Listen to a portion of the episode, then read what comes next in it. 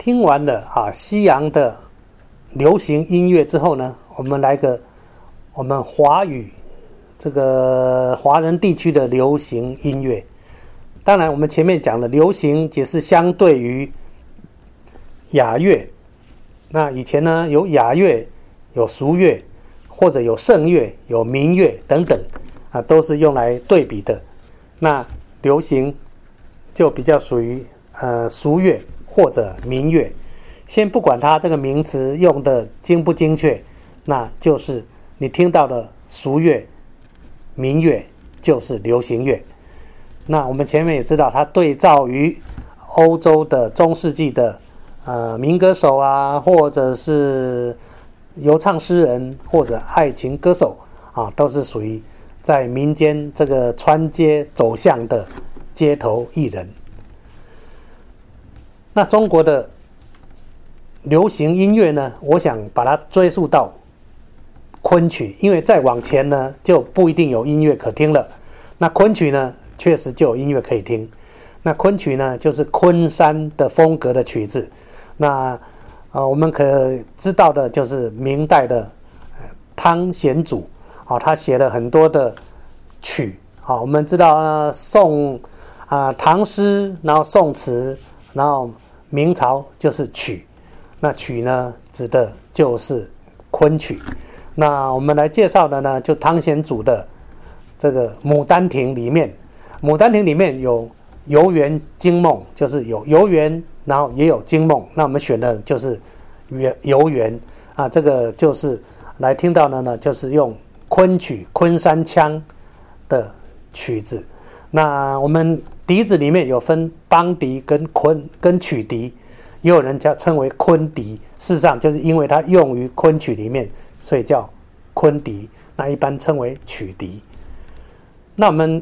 除了听这个昆山腔用的昆曲之后呢，也来介绍在福建啊比较流行的啊这个中国南方的曲子，叫因为在南关南方，所以叫南管。那这个管呢，其实也是用的就是啊这个用梆笛跟琵琶来做伴奏，那有时候加一些敲击乐器，那会加入女生的。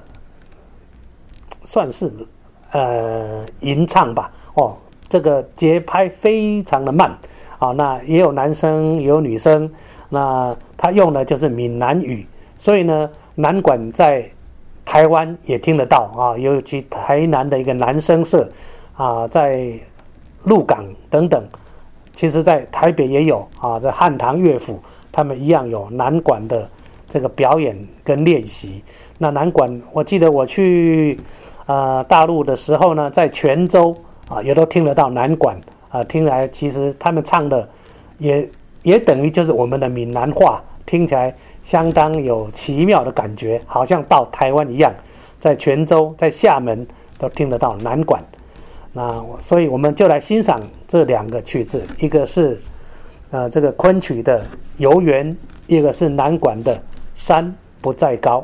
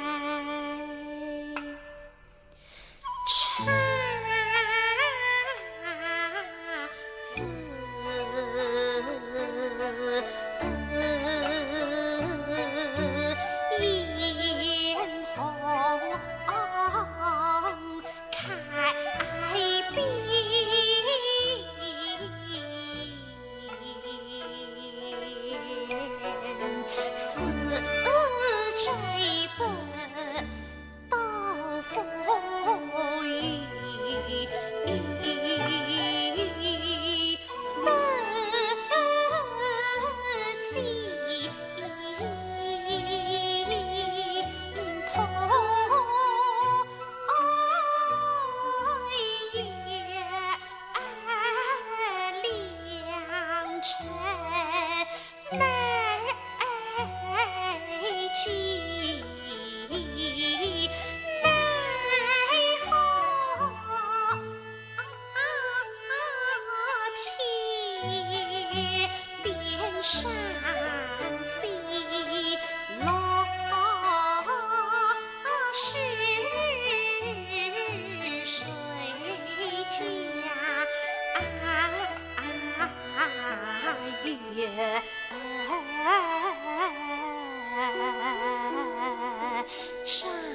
少飞